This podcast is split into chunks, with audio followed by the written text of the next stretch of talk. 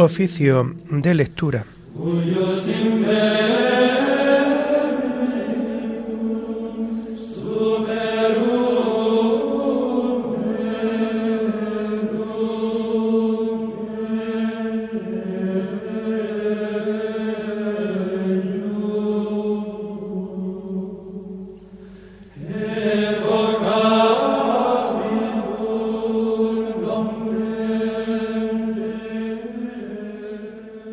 Comenzamos el oficio de lectura de este martes 15 de marzo de 2022, martes de la segunda semana del tiempo de Cuaresma.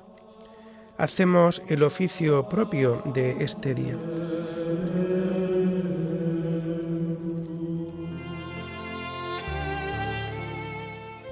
Señor, ábreme los labios, y mi boca proclamará tu alabanza. Gloria al Padre y al Hijo y al Espíritu Santo, como era en el principio, ahora y siempre, por los siglos de los siglos. Amén. Venid, adoremos a Cristo el Señor, que por nosotros fue tentado y por nosotros murió. Venid, adoremos a Cristo el Señor, que por nosotros fue tentado y por nosotros murió. El Señor tenga piedad y nos bendiga ilumine su rostro sobre nosotros, conozca la tierra tus caminos, todos los pueblos tu salvación. Venid, aclamemos al Señor, demos vítores a la roca que nos salva. Oh Dios, que te alaben los pueblos, que todos los pueblos te alaben. Venid, adoremos a Cristo el Señor, que por nosotros fue tentado y por nosotros murió. Que canten de alegría las naciones, porque riges el mundo con justicia, rige los pueblos con rectitud y gobierna las naciones de la tierra. Venid, adoremos a Cristo el Señor, que por nosotros fue tentado y por nosotros murió. Oh Dios, que te alaben los pueblos, que todos los pueblos te alaben. Venid, adoremos a Cristo el Señor, que por nosotros fue tentado y por nosotros murió la tierra ha dado su fruto. Nos bendice el Señor nuestro Dios. Que Dios nos bendiga, que le teman hasta los confines del orbe. Venid, adoremos a Cristo el Señor, que por nosotros fue tentado y por nosotros murió. Gloria al Padre y al Hijo y al Espíritu Santo, como era en el principio, ahora y siempre, por los siglos de los siglos. Amén. Venid, adoremos a Cristo el Señor, que por nosotros fue tentado y por nosotros murió.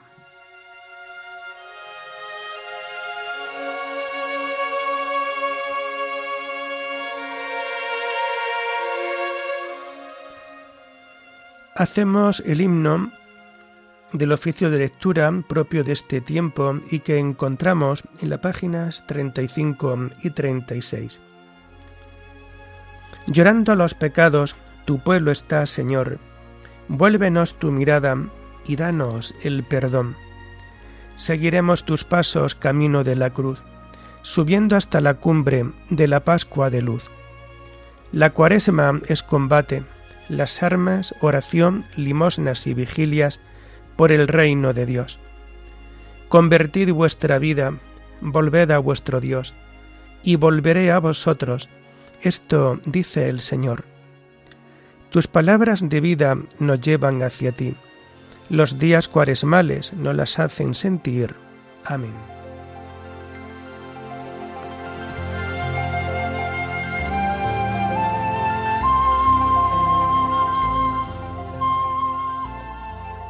Tomamos los salmos del oficio de lectura del martes de la segunda semana del Salterio y que encontramos a partir de la página 1067. Encomienda tu camino al Señor y Él actuará. No te exasperes por los malvados, no envidies a los que obran el mal. Se secarán pronto como la hierba, como el césped verde se agostarán. Confía en el Señor y haz el bien. Habita tu tierra y practica la lealtad sea el Señor tu delicia, y Él te dará lo que pide tu corazón. Encomienda tu camino al Señor, confía en Él y Él actuará. Hará tu justicia como el amanecer, tu derecho como el mediodía. Descansa en el Señor y espera en Él. No te exasperes por el hombre que triunfa empleando la intriga. Cohibe la ira, reprime el coraje. No te exasperes, no sea que obres mal. Porque los que obran mal son excluidos, pero los que esperan en el Señor poseerán la tierra. Aguarda un momento, desapareció el malvado. Fíjate en su sitio, ya no está. En cambio, los sufridos poseen la tierra y disfrutan de paz abundante. Gloria al Padre y al Hijo y al Espíritu Santo, como era en el principio, ahora y siempre, por los siglos de los siglos. Amén. Encomienda tu camino al Señor, y Él actuará.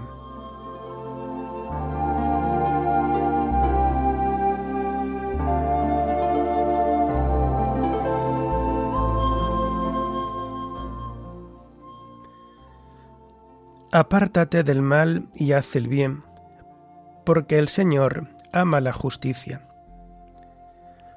El malvado intriga contra el justo, rechina sus dientes contra él, pero el Señor se ríe de él, porque ven que le llega su hora. Los malvados desenvainan la espada, asestan el arco para abatir a pobres y humildes, para asesinar a los honrados, pero su espada les atravesará el corazón, sus arcos se romperán. Mejor es ser honrado con poco que ser malvado en la opulencia, pues al malvado se le romperán los brazos, pero al honrado lo sostiene el Señor. El Señor vela por los días de los buenos, y su herencia durará siempre. No se agostarán en tiempo de sequía, en tiempo de hambre se saciarán. Pero los malvados perecerán, los enemigos del Señor se marchitarán como la belleza de un prado, en humo se disiparán. El malvado pide prestado y no devuelve. El justo se compadece y perdona. Los que el Señor bendice poseen la tierra. Los que él maldice son excluidos. El Señor asegura los pasos del hombre. Se complace en sus caminos. Si tropieza, no caerá, porque el Señor lo tiene de la mano. Fui joven, ya soy viejo Nunca he visto a un justo abandonado, ni a su linaje mendigando el pan. A diario se complace y da prestado. Bendita será su descendencia. Apártate del mal y haz el bien, y siempre tendrás una casa, porque el Señor ama la justicia y no abandona a sus fieles. Los inicuos son exterminados, la estirpe de los malvados se extinguirá, pero los justos poseen la tierra, la habitarán por siempre jamás. Gloria al Padre y al Hijo y al Espíritu Santo, como era en el principio, ahora y siempre, por los siglos de los siglos. Amén. Apártate del mal y haz el bien, porque el Señor ama la justicia.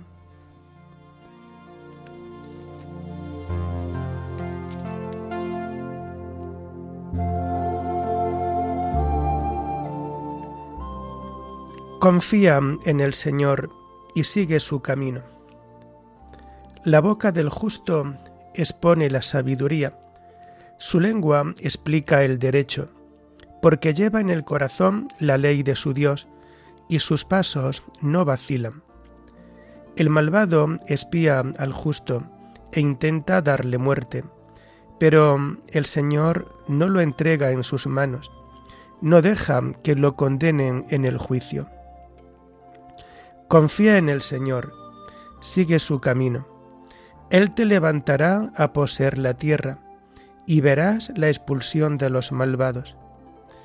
Vi a un malvado que se jactaba, que prosperaba como un cedro frondoso. Volví a pasar y ya no estaba. Lo busqué y no lo encontré. Observa al honrado, fíjate en el bueno. Su porvenir es la paz. Los impíos serán totalmente aniquilados. El porvenir de los malvados quedará truncado. El Señor es quien salva a los justos. Él es su alcázar en el peligro. El Señor los protege y los libra. Los libra de los malvados y los salva, porque se acogen a Él. Gloria al Padre y al Hijo y al Espíritu Santo, como era en el principio, ahora y siempre, por los siglos de los siglos. Amén. Confía en el Señor y sigue su camino.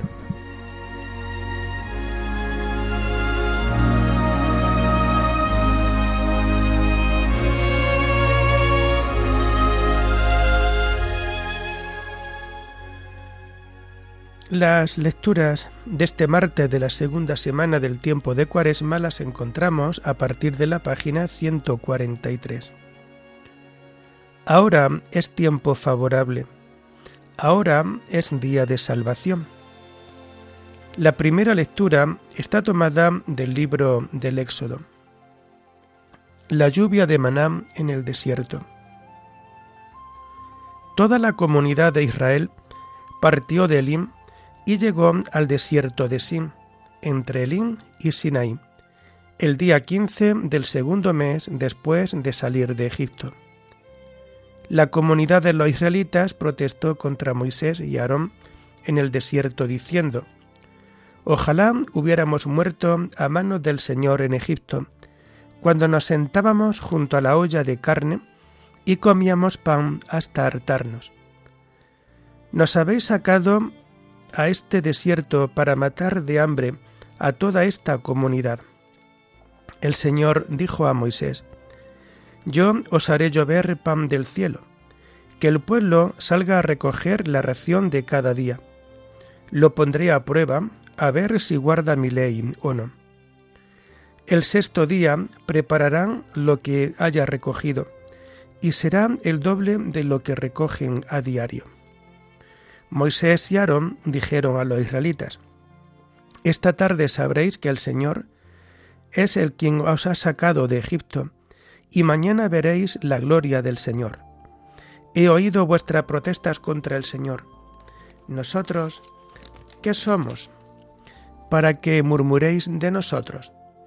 Esta tarde os dará a comer carne, y mañana os saciará de pan. Os ha oído murmurar de él ¿Nosotros qué somos? No habéis murmurado de nosotros, sino del Señor. Moisés dijo a Aarón, Di a la comunidad de los israelitas, acercaos al Señor que ha escuchado vuestras murmuraciones.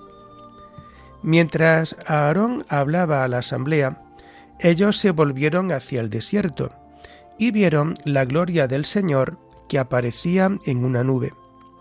El Señor dijo a Moisés, He oído las murmuraciones de los israelitas. Diles, hacia el crepúsculo comeréis carne, por la mañana os saciaréis de pan, para que sepáis que yo soy el Señor vuestro Dios. Por la tarde una bandada de codornices cubrió todo el campamento. Por la mañana había una capa de rocío alrededor del campamento. Cuando se evaporó la capa de rocío, apareció en la superficie del desierto un polvo fino parecido a la escarcha. Al verlo, los israelitas se dijeron, ¿qué es esto? Pues no sabían lo que era. Moisés les dijo, es el pan que el Señor os da de comer. Estas son las órdenes del Señor, que cada uno recoja lo que pueda comer un celemín por cabeza para todas las personas que vivan en una tienda. Así lo hicieron los israelitas. Unos recogieron más, otros menos, y al medirlo en el celemín no sobraba al que había recogido más, ni faltaba al que había recogido menos. Había recogido cada uno lo que podía comer. Los israelitas comieron maná durante cuarenta años, hasta que llegaron a tierra habitada. Comieron maná hasta atravesar la frontera de Canaán.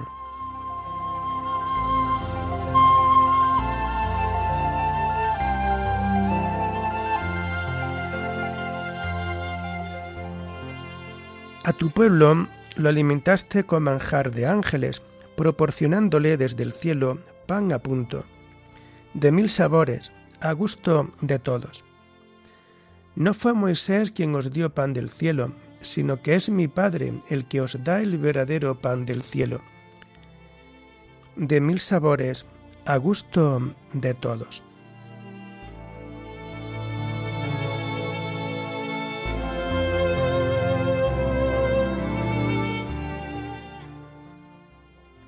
La segunda lectura está tomada de los comentarios de San Agustín Obispo sobre los Salmos. La pasión de todo el cuerpo de Cristo. Señor, te he llamado, ven deprisa. Esto lo podemos decir todos. No lo digo yo solo, lo dice el Cristo total. Pero se refiere sobre todo a su cuerpo personal ya que cuando se encontraba en este mundo, Cristo oró con su ser de carne, oró al Padre con su cuerpo, y mientras oraba, gotas de sangre destilaban de todo su cuerpo. Así está escrito en el Evangelio. Jesús oraba con más insistencia y sudaba como gota de sangre. ¿Qué quiere decir el flujo de sangre de todo su cuerpo, sino la pasión de los mártires de la Iglesia? Señor, te he llamado, ven deprisa. Escucha mi voz cuando te llamo. Pensabas que ya estaba resuelta la cuestión de la plegaria con decir te he llamado. Has llamado, pero no te quedes sin ya tranquilo. Si se acaba la tribulación, se acaba la llamada. Pero si, en cambio, la tribulación de la Iglesia y del cuerpo de Cristo continúa hasta el fin de los tiempos, no solo has de decir te he llamado, ven deprisa, sino también escucha mi voz cuando te llamo. Suba mi oración como incienso en tu presencia, el alzar de mis manos como ofrenda de la tarde. Cualquier cristiano sabe que esto suele referirse a la misma cabeza de la Iglesia, pues cuando ya el día declinaba hacia su atardecer, el Señor entregó en la cruz el alma que después había de recobrar, porque no la perdió en contra de su voluntad. Pero también nosotros estábamos representados allí, pues lo que de él colgó en la cruz era lo que había recibido de nosotros. Si no, ¿cómo es posible que en un momento dado Dios Padre aleje de sí y abandone a su único Hijo, que es un solo Dios con él. Y no obstante, al clavar nuestra debilidad en la cruz, donde como dice el apóstol, nuestro hombre viejo ha sido crucificado con él, exclamó con la voz de aquel mismo hombre nuestro, Dios mío, Dios mío, ¿por qué me has abandonado? Por tanto, la ofrenda de la tarde fue la pasión del Señor, la cruz del Señor, la oblación de la víctima saludable, el holocausto acepto a Dios. Aquella ofrenda de la tarde se convirtió en ofrenda matutina por la resurrección. La oración brota, pues, pura y directa del corazón creyente, como se eleva desde el ara santa el incienso. No hay nada más agradable que el aroma del Señor, que todos los creyentes huelan así. Así pues, nuestro hombre viejo, son palabra del apóstol, ha sido crucificado en Cristo, quedando destruida nuestra personalidad de pecadores, y nosotros libres de la esclavitud del pecado.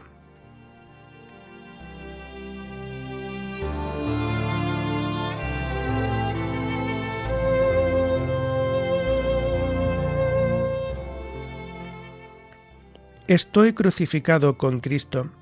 Vivo yo, pero no soy yo. Es Cristo quien vive en mí. Vivo de la fe en el Hijo de Dios que me amó hasta entregarse por mí. Vivo yo, pero no soy yo.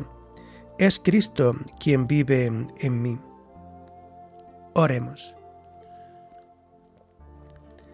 Señor, vela con amor continuo sobre tu iglesia, y pues sin tu ayuda no puede sostenerse lo que se cimenta en la debilidad humana, protege a tu iglesia en el peligro y manténla en el camino de la salvación. Por nuestro Señor Jesucristo, tu Hijo, que vive y reina contigo en la unidad del Espíritu Santo y es Dios, por los siglos de los siglos. Amén. Bendigamos al Señor Demos gracias a Dios.